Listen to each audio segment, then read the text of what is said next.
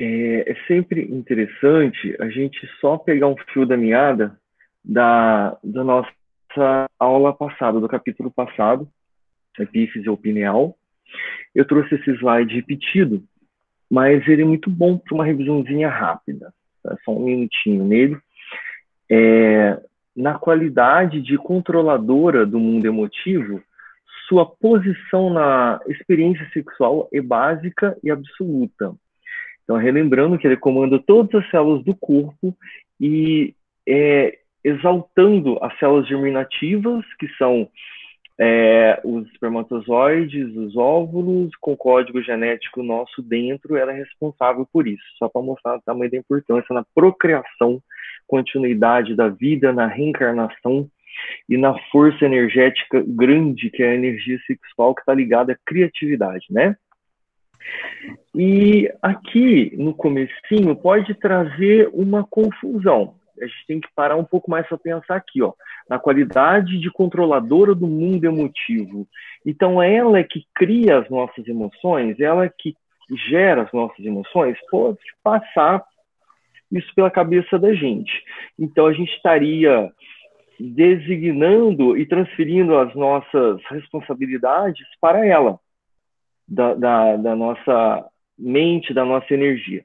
Mas então, eu sou a minha mente né? Eu que crio meus pensamentos, minhas emoções, meus sentimentos, então eu crio, emano. E aí, o que, que eu faço com isso? Eu tenho que transmitir para o mundo externo, tem que sair de dentro da centelha, eu tenho que emanar e irradiar isso. Então, eu passo para o meu perispírito através da pineal, que está no perispírito também, existe a pineal lá, epífise, no corpo espiritual, no corpo etérico, e ele vai passar para a pineal do corpo físico, do plano material, para o cérebro físico. E aí é onde a pineal, ela vai governar e comandar todas as emoções, todos os sentimentos para promover a, digamos assim, a emanação, a evidenciação Aí onde que ela entra com o comando e controle que está aí no texto, né? É a manifestação de tudo isso, ela que vai governar. Ela não cria, ela administra e distribui após a emanação da, é, da própria mente. Então é isso que a gente tem que diferenciar, né? É, não é qualquer um que tem, não é qualquer órgão que tem uma propriedade tão importante de administrar energias tão fortes, porque a mente emana e essa energia ela tem que se tornar física para ser vista. Por isso que a gente precisa de corpo físico para a gente ser visto e, e, e manifestar. A gente precisa do perispírito para a gente ser visto e manifestar no plano espiritual. Isso precisa de um governo, de um administrador geral. E aí onde ela está, né? E então, assim, de modo geral, continuando o texto, todos nós agora, ou no pretérito, viciamos esse foco sagrado de forças criadoras, transformando em um imã relaxado entre as sensações inferiores de natureza animal. Então, de nós agora até o para o nosso passado, a maior parte da nossa sexualidade, das nossas energias, foram mais ligadas ao materialismo, à energia animal, e a manifestação sexual mais é, primitiva e instintiva, né? Então, assim, a gente já acha isso sublime, maravilhoso, produtivo e bom. Imagina o que nos espera. São coisas muito melhores relacionadas à energia sexual, ao chakra genésico. É, vai estar muito mais equilibrado, potente. Hoje, se nós temos uma usina de força, uma usina elétrica, igual foi falado, eu acho que quando a gente administrar, comandar e coordenar isso, a gente vai ser uma, é, uma usina nuclear. A gente vai estar muito mais é, energético, não vai ter mais curto-circuito nas nossas produções e emanações energéticas, né? Não vai ter perda ou perdas menores que nós temos hoje, comparando. Mas para nosso atual estágio, está ótimo, a gente está indo muito bem, não vamos ficar tristes com isso, a gente só sabe que as coisas são melhores lá na frente, então vamos lá, né? E terminando, quantas existências temos despendido na canalização de nossas possibilidades espirituais, a nossa mediunidade, para os campos mais baixos do, do prazer materialista. Então, a nossa potência de comunicação, de visualização dos casos, é, dentro das câmeras mediúnicas, é, o nosso equilíbrio ao lidar com isso, a nossa fé diante de ver coisas é, que pode nos desequilibrar vai estar é, maior. A gente vai estar mais equilibrado e podendo ver coisas mais fortes, mais intensas e compreendendo melhor e julgando menos e automaticamente lidando melhor com situações delicadas, né? Então, aqui a gente vai para o último slide, que é o que a gente faltou para a gente terminar. Então, André Luiz falou o seguinte, uma coisa interessantíssima. Compreendo agora a substancialidade da influenciação da pineal no sexo e entendo igualmente a dolorosa e longa tragédia sexual da humanidade. Então, a gente não pode é, jogar a responsabilidade para ela da nossa tragédia sexual. É nós que passamos para ela e ela que vai governar. Então, percebo nitidamente o porquê dos dramas que se sucedem ininterruptos, as aflições que parecem nunca chegar ao fim, as ansiedades que esbarram no crime, o cipoal do sofrimento envolvendo lares e corações. Agora ele entende por que, que acontece tudo isso. De onde que vem, como acontece e a manifestação como é. Então, gratidão a vocês e muito feliz aí com a aula da Rita que começa, um capítulo interessantíssimo. Pode ficar à vontade, Rita, eu vou só tentar aqui parar de apresentar. Obrigada, Ivens. Alguém tem alguma coisa a acrescentar aí do capítulo do Ivens? Bem, bem, vou, bem falado.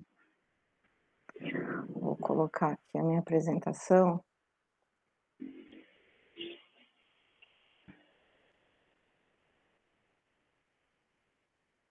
Tá todo mundo vendo? Então, o capítulo 3 é o desenvolvimento mediúnico. É um capítulo bem interessante, não tão complexo é, como o, o capítulo 2, que é a epífise, e os outros capítulos que virão para frente, mas é um capítulo que, que eu achei que tem bastante informação importante, nada que a gente já não tenha visto, estudado, nada que a gente não tenha escutado, mas eu resolvi, é, e foi trazer uma reflexão, um, é, uma impressão minha, uma reflexão que eu tive com relação a esse capítulo, até para gente, para depois a gente entrar no capítulo e fazer as observações que o benfeitor é, é, apontou para o André Luiz. Por que, que eu falo isso? Porque eu fiquei muito preocupada em não fazer nenhum tipo de. É, não deixar ninguém amedrontado, principalmente que nós estamos aí com o pessoal que acabou de sair da escola de médiums, né? E nós já temos um pouco um pouquinho mais de experiência e, e aí eu fiquei muito preocupado com essa questão para que ninguém se sinta de repente incapacitado, para que ninguém fique com medo, com receio de estar na tarefa. Então eu vou falar, vou fazer uma reflexão aqui. Eu escrevi aqui para não esquecer nada. Aproveitei o momento que eu estava é, sendo bem intuída e aí a gente entra no capítulo. E aí uma coisa que sempre assim permeou a minha mente é, é com relação ao desenvolvimento mediúnico, que nós escolhemos esse caminho para seguir aqui na Terra durante a nossa encarnação. Trabalhar para o Cristo e, e, nos aprimorarmos através da doutrina dos Espíritos, seguindo os preceitos da doutrina e também, conforme a gente foi é, entrando na escola de médium, trabalhando na, na casa espírita e estudando, nós começamos a perceber que a necessidade do nosso aprimoramento. Então, eu, queria, eu, eu acredito que esse capítulo, para nós, como médiums, é, nós poderíamos intitulá-lo como desenvolvimento espiritual. E aí eu trouxe algumas observações. O que o significado da palavra desenvolver é tirar o que envolve ou cobre, ou fazer crescer, crescer tornar-se maior, mais forte. E o que é se desenvolver? É ocasionar um aumento na capacidade de, de algo que nós já temos. E que, como nós sabemos, todos, todo espírito traz essa potencialidade. Fazer prosperar, progredir, expandir e crescer. Então, hoje nós falaremos sobre a capacidade de crescimento e progresso espiritual através do desenvolvimento mediúnico. Porque foi a forma, como eu disse no começo, que nós escolhemos praticar e lutar para o nosso aprimoramento. Mas que fique muito claro, né, que todos nós sabemos que não é a única forma de expansão de consciência com relação à, à espiritualidade ou seja, a, a possibilidade de crescimento espiritual. Nós exploraremos alguns ensinamentos apontados no capítulo pelo benfeitor André, mas não para nos amedrontarmos com as responsabilidades que o desenvolvimento espiritual, através da prática da mediunidade, nos traz. Porque devemos nos lembrar que todos nós, espíritos encarnados ou desencarnados na Terra, temos as nossas responsabilidades diante de Deus. Temos responsabilidades sérias com o nosso desenvolvimento e aprimoramento.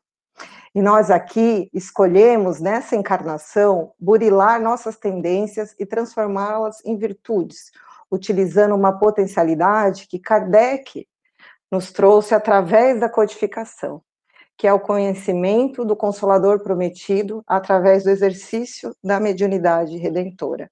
Então, esse foi o caminho que nós escolhemos para crescer, para aprimorar. Portanto, os trechos de ensinamentos trazidos nesse capítulo devem ser para nós, trabalhadores, como um alerta para que nós observemos, nos observemos, para que façamos o nosso exame de consciência do quanto de fato nós estamos comprometidos com o nosso crescimento. Porque essa deve ser a nossa preocupação inicial. A nossa preocupação inicial não, não, não deve ser, ai, será que eu vou, quando será que eu vou ter clarividência? Quando será que eu vou ser um médio de incorporação? Quando será que eu vou ser um médio de, de audiência? Não. A nossa, a nossa preocupação, ela tem que ser outra, né? Será que eu estou comprometido, tão comprometido assim com a tarefa do Cristo, que eu estou em busca desse aprimoramento? Se estamos nos empenhando para aceitar as nossas tendências, que trazemos em muitas encarnações, e conhecendo, aceitando trabalhá-las. E se estamos nos esforçando para ser um bom trabalhador do Cristo. Por que, que eu estou fazendo essa reflexão? Porque todos nós, né, a grande maioria, já estamos, assim, bem, com muito conhecimento com relação a, a isso que o André Luiz nos trouxe. Porque é, a gente precisa lembrar que essa obra foi é, lançada em 1945, que era uma época que não tinha ainda tanta bibliografia sobre o assunto de mediunidade, sobre o assunto de autoconhecimento. E, e, e, nós já sabemos consequência que os abusos e os exageros das paixões da carne acarretam para nós como espírito eterno. E também na época que o Chico psicografou, ninguém se falava em autoconhecimento, né? Então hoje a gente não tem mais essa desculpa da ignorância, não temos mais. Né? A gente não, é, na verdade, a gente aqui não tem desculpa nenhuma, porque a gente está nesse intercâmbio com a espiritualidade o tempo todo. Então, tanto que nós observamos no final do capítulo, o próprio benfeitor Alexandre, ele fala que naquela época ainda não era o momento de trazer esse alerta, né, da necessidade do aprimoramento para os encarnados. E, mas nós podemos, é, e aí o que, que eu, eu quero? Eu não quero que nós nos achemos indignos, né, ou incapazes, porque a gente traz essa questão, todos nós aqui somos médiums, e a gente vive se, se questionando, duvidando das nossas capacidades, porque nós sabemos é, o que nós trazemos no íntimo, no nosso íntimo, as nossas inquietações mais profundas. Mas o, é, o, e esse capítulo, eu acho que a gente tem que olhar para uma outra ótica, justamente para nos refletirmos: será que nós estamos é, trabalhando para crescermos como cristão e, consequentemente, desenvolver a nossa mediunidade? E é assim, admitindo que nós somos falíveis, que nós não podemos ficar de braços cruzados, a todo momento nós temos é, algo para trabalhar, algo para desenvolver. Isso tudo eu falo para vocês porque no meu íntimo eu tenho a certeza que nós somos falíveis sim. Porém, nós estamos na luta, crescendo e não devemos nos amedrontar ou criar qualquer tipo de mito com relação à mediunidade já que sabemos que é uma capacidade inerente do espírito. E ao contrário, devemos olhar com mais normalidade e com a certeza de que, independente das nossas limitações e das nossas fraquezas que trazemos ainda, o Cristo conta conosco nessa tarefa bendita que é de a edificação do reino de Deus, principalmente iniciando no nosso coração. Lembrando que quando Cristo nos convoca ao trabalho, quando ele nos convocou ao trabalho a, da mediunidade, ele não nos pede que foquemos em ninguém, e sim que a tarefa principal que ele nos convoca é a vitória sobre nós mesmos. Então, é esse foco que nós devemos ter quando a gente pensa em desenvolvimento mediúnico, no nosso crescimento. Desculpe aí romantizar um pouco, mas eu, eu, eu eu, eu trazia no meu coração, achava que eu precisava fazer uma introdução para que ninguém fique, né, é, assustado, é, mas também a gente não pode, né, é, romantizar os problemas que nós sabemos que tem com relação às paixões, aos vícios que ainda todos nós temos durante a encarnação. Mas vamos ao capítulo. Aí eu, eu, eu não me aprofundei é, detalhadamente as visões que o André Luiz tinha com relação ao que estava acontecendo no corpo, no corpo físico e perispiritual dos, dos médiums que estavam ali na prática, tá? Então, se alguém quiser fazer essa observação, principalmente o Ivens, né, que é da área de medicina, pode ficar à vontade. Então, vamos lá. Hoje à noite, disse meu devotado amigo, observará algumas demonstrações de desenvolvimento mediúnico. Antes do ingresso dos companheiros encarnados, já era muito grande a movimentação, número considerável de trabalhadores, muito serviço de natureza espiritual. Então a gente observa que antes, né, é, mesmo do, dos trabalhos na casa, já tinha uma movimentação grande e também o, o, o trabalho é, no plano espiritual, de atendimento, ele já estava, assim, muito ativo. Admirava as características dos socorros magnéticos dispensados às entidades sofredoras, quando Alexandre acentuou. Por enquanto, nossos esforços são mais frutíferos aos círculos dos desencarnados infelizes. As atividades beneficentes da casa concentram-se neles, em maior porção, porque os encarnados, mesmo aqueles que já se interessam pela prática espiritista, muito raramente se dispõem com sinceridade ao aproveitamento real dos valores legítimos da nossa cooperação. Então, assim, Alexandre, ele já começa o capítulo com uma observação muito importante, que é o serviço, é, a, a, os passes, né, o, o atendimento é, que era dispensado aos desencarnados, ele era muito mais produtivo do que o atendimento espiritual feito aos encarnados. Por quê? Eu, na minha interpretação, se alguém quiser acrescentar, fique à vontade. Eu acredito que nós encarnados, nós temos por é, mania não nos responsabilizarmos das nossas ações. Nós queremos terceirizar tudo, terceirizamos a culpa, colocamos a culpa no obsessor, colocamos a culpa no marido, no filho, no companheiro, e nós não assumimos é, a nossa responsabilidade com relação à nossa autocura. E para isso, o que que isso acarreta? Essa, é, é, esse pouco efeito aos trabalhos é, é, de receptividade aos socorros magnéticos, diferente dos espíritos que estão desencarnados. Por quê? Porque nós ainda temos a, a, a ilusão que o corpo da carne né, nos traz. Então, nós temos essa dificuldade de ter essa compreensão é, real do nosso estado. E quando a gente está desencarnado, eu, eu imagino, porque eu não me recordo, né? É, eu acredito que essa, esse véu da ilusão do nosso estado real, ele acaba sendo, ele cai, né? Então, a gente acaba tendo uma compreensão maior da nossa necessidade de aperfeiçoamento, né? Da nossa busca para o melhor. Com isso, faz com que os socorros dispensados para quem está desencarnado sejam mais efetivos. Quem que abriu o microfone? Eu. Ah, É o Francisco Opa. e o Ju. Quem quer falar? O Ju, depois o Francisco. Fala, Juliano. Então, é, quando eu estava lendo esse capítulo, né, essa parte, é, eu pensei assim, nossa, em 75 anos, né, desde o lançamento do livro até hoje, não mudou muita coisa, né?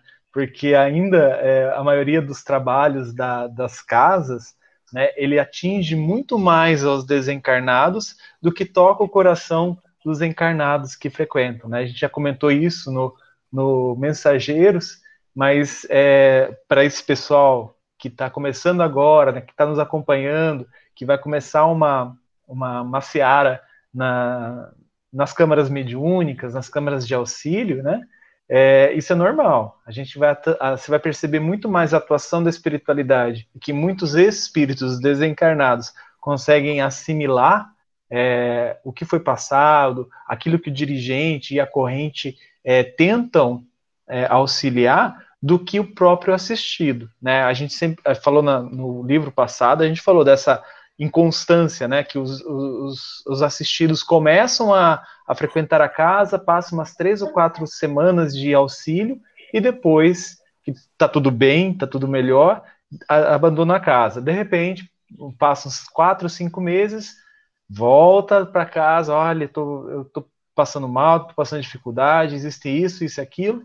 Então eu percebo que Alexandre ele coloca isso, né, em uma observação ao André Luiz, porque era o que ele estava presenciando naquela casa que ele coordena, né? A gente tem que lembrar que Alexandre é como é, o salúcio da nossa casa. Ele coordenava todas as tarefas de assistência, todos os ramos da casa, e ele fez essa observação. E por isso que eu disse, né, em 75 anos, muito pouco uh, as coisas mudaram. Né? A maioria das casas espíritas, elas têm o mesmo mesma observação a fazer. Não que isso seja um problema. Claro que nós sabemos, como você colocou muito bem na introdução, essa responsabilidade. Mas isso é uma coisa individual, lá no coração, de, no coração, né, é, em construir esse reino de Deus é, individual no nosso coração, né? Obrigada, Ju. Diga, Francisco. E, e, tem o fato também da questão da dimensão, né? Se eu estou de frente para o médico, olho no olho, o que ele me fala, eu presto atenção. Quando eu estou encarnado e eu tenho um médico desencarnado, fica um negócio meio complicado se eu não tenho é, um estudo, um preparo para aquele momento. Isso é um, é, é, é um ponto. O segundo ponto é a questão que o auxílio espiritual existe, mas existe como uma uma ação que irá interromper um processo de dor, de angústia, de sei lá do que, que já fez o efeito necessário na criatura. Então, para isso, a criatura precisa ter atendido um monte de pré-requisitos que antecedem a cura. Né? E, eu por isso que eu vejo que é muito mais eficaz no astral, o astral cuidar do astral do que o astral cuidar do físico. Porque para o físico a criatura precisa é, ter fé sem nunca ter visto. Né? Acreditar e trabalhar uma série de, de pré-requisitos para se atingir o objetivo que ela, que ela busca na casa espírita, ou na, na igreja, ou no templo, ou sei lá onde for. É isso aí. Sim. É, Francisco, mas eu acredito que o ponto aqui que ele, que ele toca, né, é a questão mesmo da gente reconhecer qual é a nossa parcela de, de colaboração para esse nosso estado, porque a gente tem que pensar que o trabalho magnético aqui seria de, no nosso perispírito, né, e não no nosso corpo físico.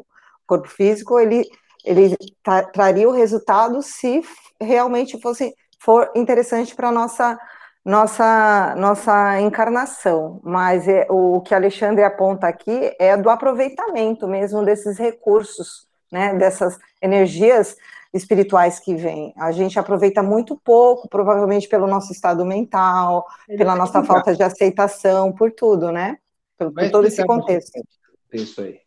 Porque, se eu não me engano, é que eu já li faz um mês esse capítulo, mas eu acho que vai ah, explicar. Que... É... No, ó, me, ó, ó, ponto negativo para você. Eu vou, vou continuar aqui. Estou brincando. Aguardemos, aguardemos. Desenrola esse negócio. Vamos lá. É, e depois de longa pausa, prosseguiu.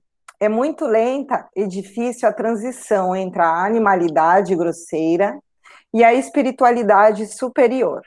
Nesse sentido, há sempre entre os homens um oceano de palavras e algumas gotas de ação. Bom, então aqui já está explicado o porquê, né, da nossa da nossa de a gente não conseguir, né, é, receber tanto amparo espiritual, porque a gente tem um, uma, um cabedal gigantesco de informações, como o Douglas falou ontem na palestra, colocou muito bem, a, a espiritualidade vem trazendo essas informações o tempo todo, que o homem, é, existe um excesso de intelectualização do homem, porém, nós estamos ainda engatinhando no campo da ação, né, no campo de colocar em prática todas as informações que nós adquirimos nem em todas as encarnações com relação ao Evangelho de Jesus.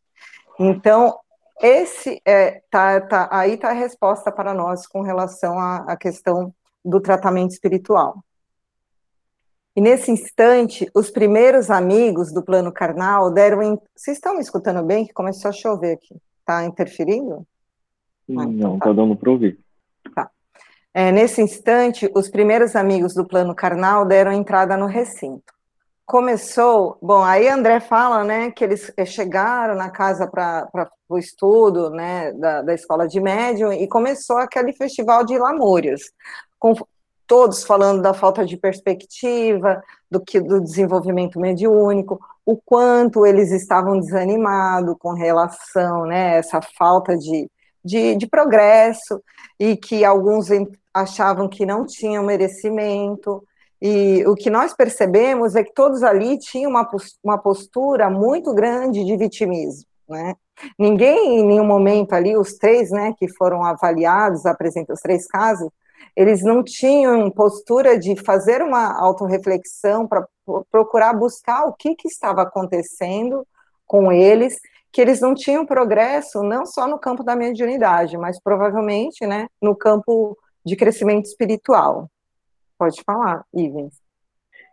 Sobre esse pedaço que você colocou, é, a transição entre a animalidade grosseira e a espiritualidade superior é a dificuldade de, dessa transformação. Pelo seguinte, também, o que eu estava pensando é sobre quando a gente vai deixar a animalidade grosseira, nós temos que abrir mão de um monte de coisas, de coisas que a gente está acostumado a fazer, dos nossos hábitos, dos nossos gostos, as nossas práticas. Então, o que eu estou acostumado a fazer há muitos e muitos anos, vou ter que deixar de fazer. É onde é, isso exige um esforço. Eu mudar de gosto, eu mudar de coisas que eu é, eu vou começar a gostar e deixar de gostar de outras coisas. Então, eu acho que isso é essa pedra grande que a gente tem que empurrar, porque aprender, assimilar o conhecimento já é fácil é alguém ensina um caminho da mata. Você vai fazer tal trajeto, tal trajeto, trajeto. Eu vou intelectualizar, eu vou aprender, eu vou entender o que está falando, eu vou ler um livro e compreender esse livro todo. Agora, eu entrar na mata e seguir o caminho, eu vou ter que abrir mão de onde eu estou, da minha casa, do meu lar, eu vou ter que fazer essa movimentação. Então, eu acho que esse deixar gostos antigos, o homem velho que é o maior, é, a maior dificuldade, ou seja, a renúncia. Vou ter que renunciar a muita coisa. Exatamente, eu ia falar isso. O exercício da renúncia que é o mais difícil para a gente, né? Uhum. Mas nós estamos encarnados para isso, né? E aí a gente tem que começar o que a gente aprende no autoconhecimento, é que a gente tem que começar com as pequenas renúncias, com as coisinhas mais fáceis, né, do nosso dia a dia, para depois encarar as grandes, né, as grandiosas. Então vamos lá. E aí ele, ele comenta que o diretor lá da casa proferiu uma tocante prece que foi acompanhado por todos presentes. 18 pessoas mantinham-se em expectativa. Então, assim, dos 18, pelo que eu entendi, só três que, eu espero que só três que estavam com dificuldade, que os outros 15 tenham tido sucesso com relação à mediunidade. E aí. Oi, pode falar. Só eu queria pontuar um, uma coisa que apareceu um pouco antes dele fazer essa prece, é, que foi uma observação do André Luiz, né, que ele fala assim, decorrido alguns minutos, com a presença de outros pequenos grupos de experimentadores, chegavam solícitos e foi iniciada a sessão de desenvolvimento.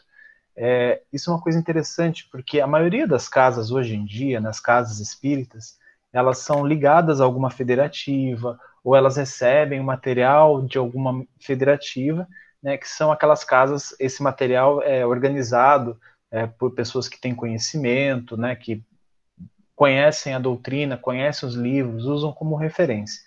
Mas ainda existem casas como essa, né, que você percebe que é, é, é dirigida por um espírito como o Alexandre, que tem um desenvolvimento mediúnico na mesa. Né? É, é muito comum, há 75 anos atrás, até mais do que isso, essas eram as práticas comuns. Hoje em dia a gente já tem cursos estruturados, sistematizados, né, com referências, seguindo módulos, né, é, é gradativo. Né, neste caso, eles estavam já na, na, na lead espírita mesmo, na mediunidade, uhum. na mesa, é, tentando desenvolver a partir dali. E, e, hoje em dia as coisas são um pouco diferentes. Né? Na, na cena, a gente tem toda essa estruturação faz toda um, um percurso né, intelectual e é claro junto associado a isso evangélico e moral e para depois a gente conseguir trabalhar mais tranquilamente essa questão do desenvolvimento mediúnico, né? Porque o Alexandre fala coisas aqui que se a pessoa não tiver um preparo né, da doutrina e moral com o evangelho, ela não vai conseguir compreender ainda vai ficar muito presa ao fenômeno e vai esquecer do que realmente é a mediunidade. Né? Sim, concordo, Ju. E, e, é, e, exatamente, hoje, né, algum, hoje não, já alguns anos, a, existe uma preocupação das casas de fazer esse trabalho de, de compreensão dessas, da necessidade do autoconhecimento, da necessidade da compreensão do evangelho, para que o, o, o espírito esteja pronto para a seara do, do, do Cristo, né? Para que ele pronto nós nunca estamos, né? Mas assim que ele esteja é, mais, é, é, vamos dizer assim, que ele compreenda o tamanho da responsabilidade que é o trabalho mediúnico e o trabalho de amparo. Né? Então, vamos lá. É, a Alexandre explicou. Alguns pretendem a psicografia, outros tentam a mediunidade de incorporação. Infelizmente, porém, quase todos confundem poderes psíquicos com funções fisiológicas. Acreditam que no mecanismo absoluto da realização e esperam o progresso eventual e problemático, esquecidos de que toda edificação da alma requer disciplina, educação, reforço e perseverança então, aqui Alexandre deixa, né, claro, o que a gente falou lá na frente, que é o crescimento mediúnico, ele está interlaçado com o crescimento espiritual do, do encarnado.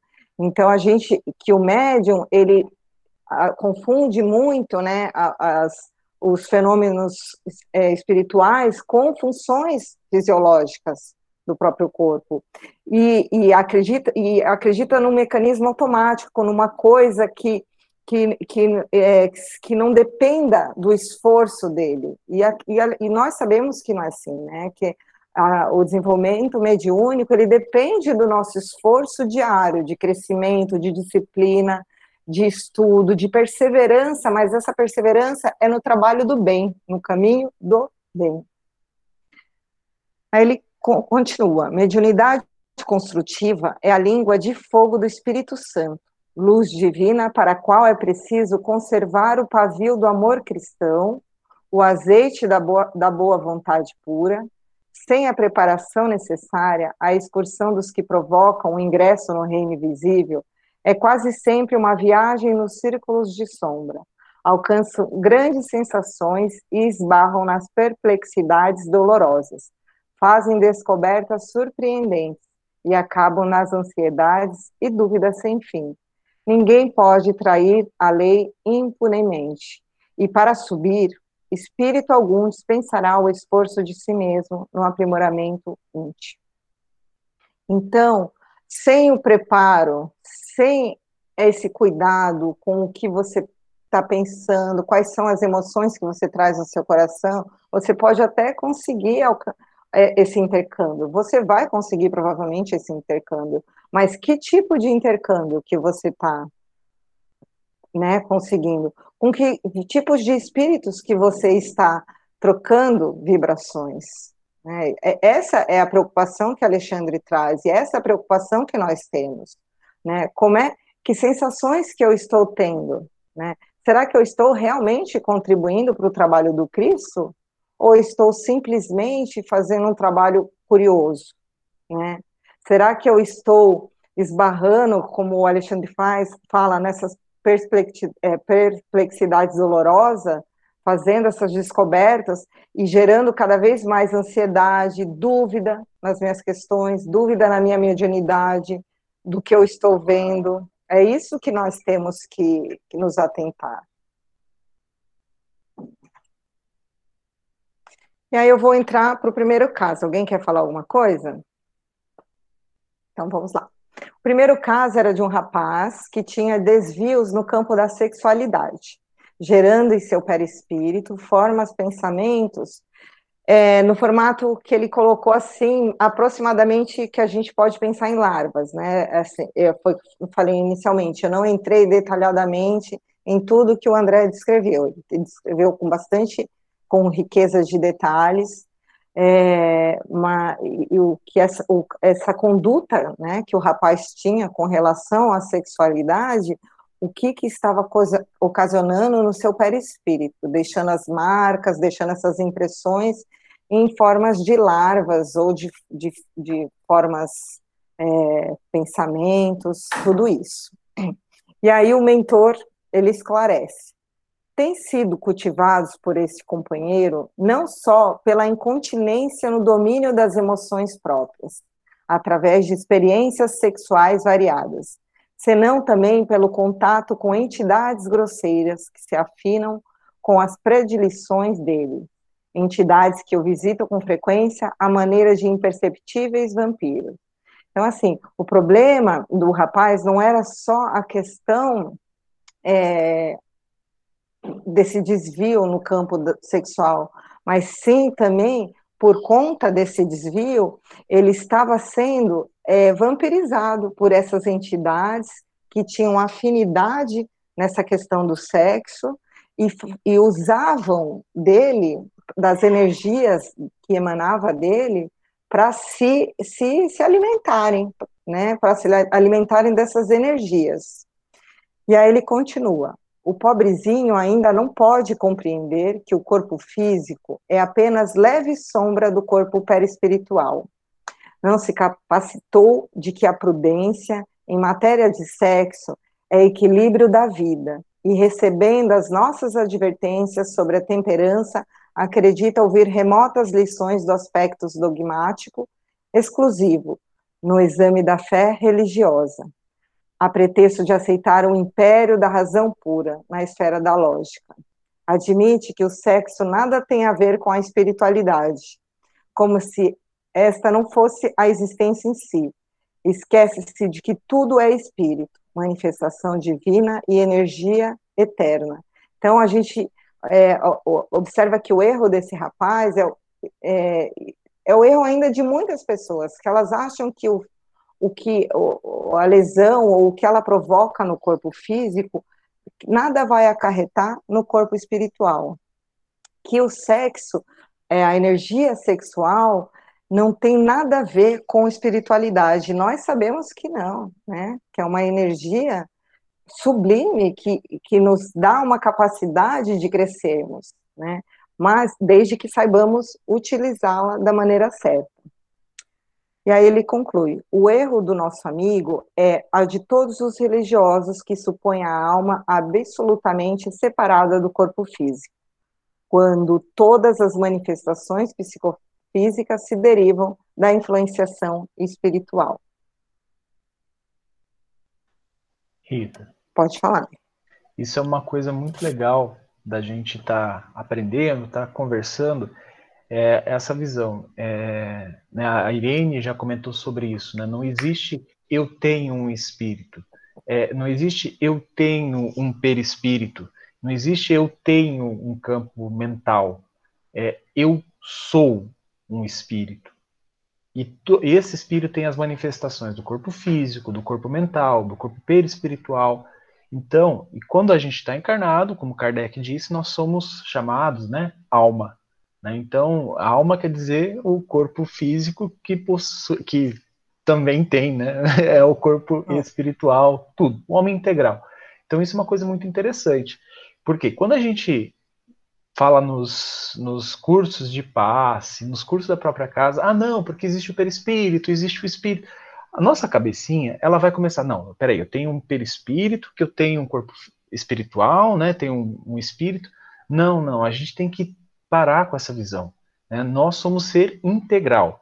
Nós estamos encarnados, então, por enquanto, usamos essa vestimenta para nos manifestar. Mas eu sou espírito. E como ele falou, ele falou anteriormente, né, tudo é espírito.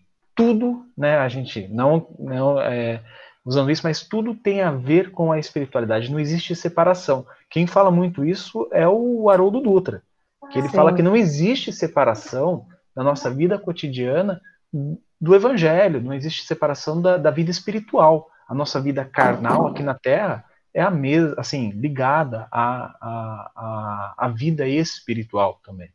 Né?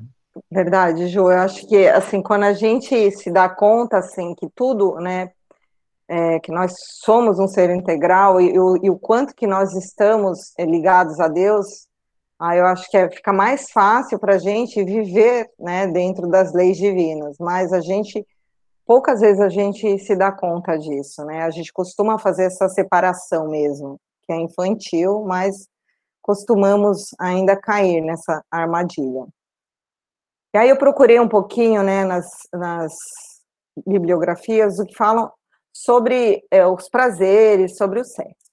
E na questão 719 do Livro dos Espíritos, é, tem uma pergunta que Kardec faz aos espíritos, que é: é repreensível o homem procurar o bem-estar?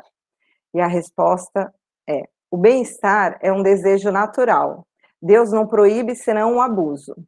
Ele não incrimina a procura do bem-estar, se esse bem-estar não é adquirido às custas de ninguém, e se não deve enfraquecer sem, é, nem vossas forças morais, nem vossas forças físicas.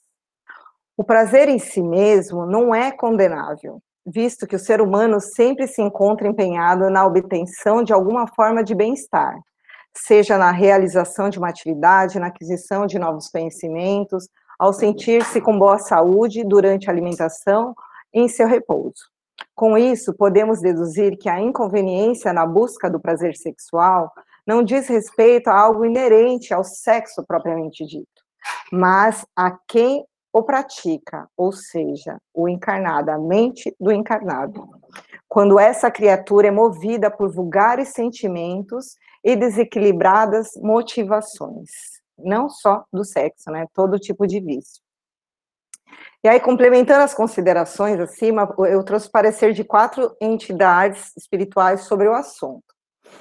Primeira é da Joana de Ângeles, do livro O Despertar do Espírito, do capítulo Problemas Psicológicos Contemporâneos. Lembrando que é a psicografia do Divaldo é, Pereira Franco. É, Joana nos diz: Freud, com muito acerto, descobriu no libido, desejo sexual, a resposta de inúmeros transtornos psicológicos e físicos, psiquiátricos e comportamentais que afligem o ser humano examinando a sociedade como vítima de castração religiosa ancestral, decorrente das inibições, frustrações e perturbações de seus líderes, que, através de mecanismos proibitivos para o intercâmbio sexual, condenavam-no como instrumento de sordidez, abominação e pecado. Teve a coragem intelectual e científica de levantar a bandeira da libertação, demonstrando que o gravame se encontra mais na mente do indivíduo do que no ato propriamente dito. A contribuição de Freud para a libertação da criatura humana, arrancando-a da hipocrisia vitoriana e clerical anteriores, dando-lhe dignidade, é de valor inestimável. O que tem faltado é conveniente orientação educacional para a vida sexual, assim como o equilíbrio por parte de religiosos e educadores, líderes de massas e agentes multiplicadores sociais, que sempre refletem as próprias dificuldades de relacionamento e vivência sexual. Gente, muito importante isso que a Joana nos traz, né? Assim, é, é, nós, por exemplo, querendo ou não, nós somos pequenos multiplicadores sociais, né? Nós palestramos, que, é, que temos os nossos grupos de estudos, então a gente precisa se observar se a gente não está sendo influenciado pelas nossas dificuldades de relacionamento, não só na questão da parte sexual, na questão de tudo, né? É, o bom será se nós usarmos os nossos exemplos para que as pessoas façam algo de diferente e que a gente perceba que o caminho que a gente está seguindo não é o correto. Então, isso a gente precisa se observar. Rita, e aí, pode falar. Posso fazer um comentário? Claro. É, principalmente como a gente está estudando e a gente é, quer progredir né, nessa, nessa questão de auxiliar nas câmaras mediúnicas, né? É, a gente tem que prestar muita atenção nessas recomendações que a Joana falou. Uhum. Porque, assim, eu já presenciei, e provavelmente alguns vão lembrar, na casa, na nossa casa espírita, teve uma palestrante que tocou neste assunto e é, alguns frequentadores da casa, né, é, vieram perguntar se o espiritismo é preconceituoso, uhum. se o espiritismo é puritano, se o espiritismo... Por quê? Porque a palestrante começou a falar algumas coisas que não estão de acordo com a doutrina sobre o prazer e sobre o sexo, como você colocou nessa pergunta do, do, do, do livro dos Espíritos, e ela falou coisas que ela pensava, uhum. é, conclusões dela, né, de uma criação dela, e quando a gente conversou com ela sobre isso, olha, é, não ficou legal e tal, ela falou, não, eu fui criada assim, é assim que eu vejo. Né? E, a, e a gente tentando é, falar assim, olha, por favor, nos diga onde você encontrou na doutrina estas informações que nós precisamos é, é, dar uma resposta aos assistidos e simplesmente não havia. Né? Então, a gente tem que tomar muito cuidado, como você falou, multiplicadores sociais e, aquele, e, a, e as pessoas, nós todos vamos ser dirigentes de corrente, médios em corrente, muitas vezes o intercâmbio que vai falar com o assistido, né? Vamos ser o instrumento que a espiritualidade vai utilizar para falar com o assistido. Precisamos ter muita ponderação o que esse assistido vai receber, porque senão a gente vai é, colocar é, no espiritismo algo que ele não é. Se existe uma coisa que o espiritismo não é, é preconceituoso com qualquer tipo de manifestação. Né? Concordo, é, é, complicado, né? Essa questão do personalismo. A gente tem que tomar muito, muito cuidado mesmo com isso. É, aí, o que, que Kaibar Schutel nos traz? Ele fala: sexo tem um sentido de troca positiva de sensações e vibrações carnais e fluídicas. Não se retira do ato sexual com isso o seu característico de prazer é prazer e continuará sendo no mundo material. Deve ser, inclusive, para justificar e incentivar a sua prática. Não é fonte exclusiva para a procriação, mas, sobretudo, para a troca de energias e sentimentos entre os seres que se unem para um consórcio de vida, permutando experiências e desenvolvendo projetos. Isso está no livro Fundamentos da Reforma Íntima, no capítulo Sexualidade. E André Luiz, né, no Evolução em Dois Mundos, no capítulo Sexo e Corpo Espiritual, ele fala: o instinto sexual não é apenas o agente de reprodução entre as formas superiores, mas, acima de tudo, é o reconstituinte de formas espirituais, pelo qual as criaturas encarnadas se alimentam mutuamente, na permuta de raios psíquicos magnéticos que lhes são necessários ao progresso, ou seja, essa permuta de energia magnética é necessário para o progresso do, do encarnado, para o nosso progresso. Mais uma do Caibar, porque não é, é, porque não é no cenário das relações instáveis e como mero prazer carnal, porque nesse prisma não difere dos demais desvios de conduta que o encarnado adota para satisfação artificial, portanto, o material de suas necessidades. Tratar o relacionamento sexual merante, meramente no campo instintivo, ou mesmo na, no, da sensação, algo intermediário entre instinto e sentimento, mas ainda rudimentar, é empobrecê-lo. Praticar o ato sexual por instinto ou por sensação de prazer sem sentimento é animalizá-lo. Compreensível que muitos ainda por parca evolução espiritual o façam. Desejavam, entretanto, não é. Então, acho que também aqui está bem claro, né, que a gente, é, você, a prática do ato sexual só por instinto ou por satisfação de prazer, ainda faz com que nos animalizemos. Né, e esse não é o intuito. Esse consórcio de energia não é para isso, não foi para isso. E por último, Emmanuel nos diz: o Espiritismo não condena ou afasta o sexo, apenas educa o ser humano, esclarecendo que tal função é de extrema importância para a sua planificação é, pessoal, mas sem representar uma dependência exclusiva. A questão, portanto, não está em atitudes de abstinência física, como se pensou durante muitos séculos, mas em seu saudável direcionamento em torno do sexo, será justo sintetizarmos todas as digressões das normas seguintes: na proibição, mas não proibição, mas educação. Não abstinência imposta, mas emprego digno, com o devido respeito aos outros e a si mesmo. Não indisciplina, mas controle. Não impulso livre, mas responsabilidade. Fora disso, é teorizar simplesmente, para depois aprender ou reaprender com a experiência. Sem isso, será enganar-nos, lutar sem proveito, sofrer e recomeçar a obra de sublimação pessoal, tantas vezes quantas se fizerem necessário, pelos mecanismos da reencarnação, porque a aplicação do sexo ante a luz do amor e da vida é assunto pertinente à consciência de cada Vida e Sexo do Emmanuel. Então, acho que Emmanuel né, nos traz aqui uma reflexão que traz bastante resposta né, sobre essa relação sexual e espiritismo, vamos dizer assim. Alguém quer falar alguma coisa? Será que eu já entro no segundo caso? Falta cinco minutos.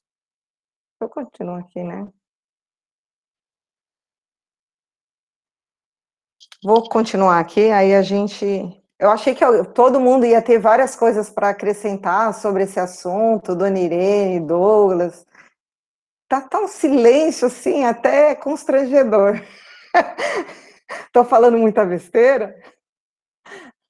Então, tá bom.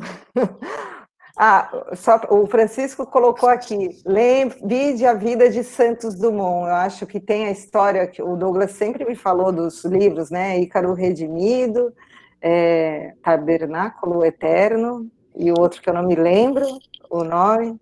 Sendo é, Redentora. Isso, que é a história de Santos Dumont, que é alguma encarnação, né, Douglas? Ele teve um, um desvio muito grave, né, na questão do sexo, não é isso? Sim, sim, sim. É, então, você colocou aqui, parece que quando. É, é, eu, sinceramente, eu não li os três livros, mas parece que, como Santos Dumont, ele veio, né, ele reencarnou é, para usar essa energia sexual na questão da inteligência para o progresso da humanidade, né, e com alguns problemas fisiológicos é, na questão é, da parte do genésico. É isso? Estou certo? É, tá certo assim. É, evidentemente que no, no, no livro trata da questão da recuperação perispiritual de, de Ícaro por força da, da sua, do seu passado negativo muito grande, em que você mencionou já alguns, né?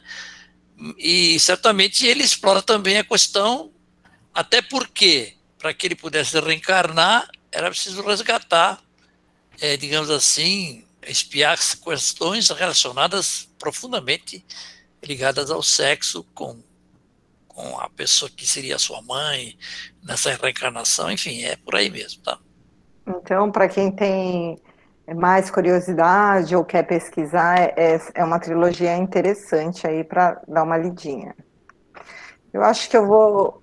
É, o segundo caso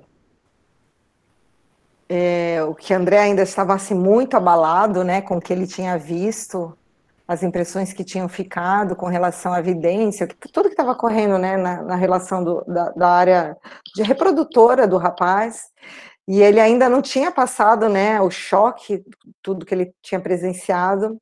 E aí o, o Alexandre fala também, olha, esse rapaz maduro tenta também a psicografia. E aí ele fala: observe este amigo. Não sente odor característico? E efetivamente, em derredor daquele rosto pálido, assinalava-se a existência de atmosfera menos agradável. Semelhava-se ao corpo um tonel de configuração caprichosa, de cujo interior escapavam certos vapores muito leves, mas incessantes. Via-lhe a dificuldade para sustentar o pensamento com relativa calma, então, aqui a gente já percebe que o trabalhador, né, e o, e o aluno, ele estava com uma dificuldade já, assim, no começo da tarefa, de acalmar o pensamento. Não tinha qualquer dúvida, deveria ele usar alcoólicos em quantidade regular. E aí o, o Alexandre fala, os alcoólicos, com grave entonação, aniquilavam-no vagarosamente, ou seja, derrotavam o corpo não físico e juntamente o perispiritual devagar. Você está examinando as anormalidades menores. Este companheiro permanece completamente desviado em seus centros de equilíbrio vital. Todo o sistema endócrino foi atingido pela atuação tóxica.